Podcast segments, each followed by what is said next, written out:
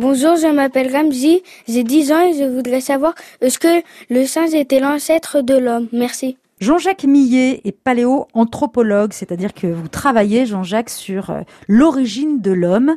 Alors, est-ce qu'on descend du singe? Alors, euh, c'est une question qui a plusieurs volets. La première, souvent, quand on parle des origines de l'homme euh, et de nos origines, on voit les chimpanzés, les bonobos comme étant nos plus proches ancêtres, comme si on descendait de ces singes-là. Or, non.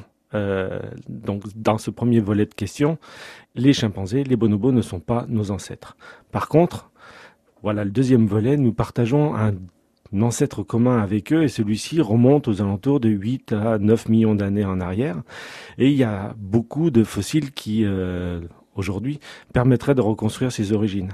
Alors, je dis beaucoup, c'est des fragments, c'est des petits os qu'on trouve de ci, de là, une dent par-ci, une dent par-là. Mais aujourd'hui, avec les techniques que l'on a, on peut arriver à reconstruire pas à pas les chemins de l'hominisation. Alors l'hominisation, c'est comment on devient un homme?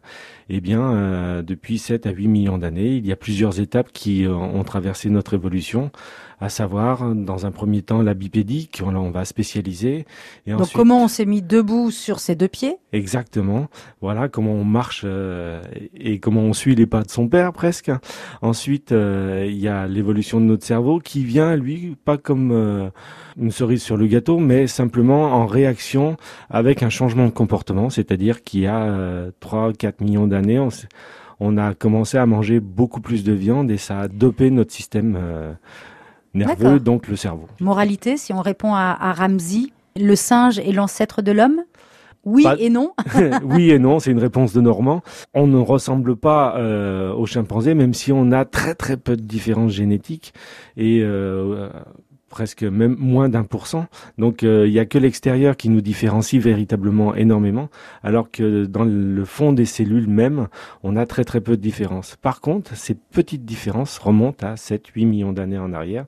Et là, ce premier hominidé est lui notre ancêtre commun à nous tous, chimpanzés et hommes. D'accord, merci beaucoup Jean-Jacques.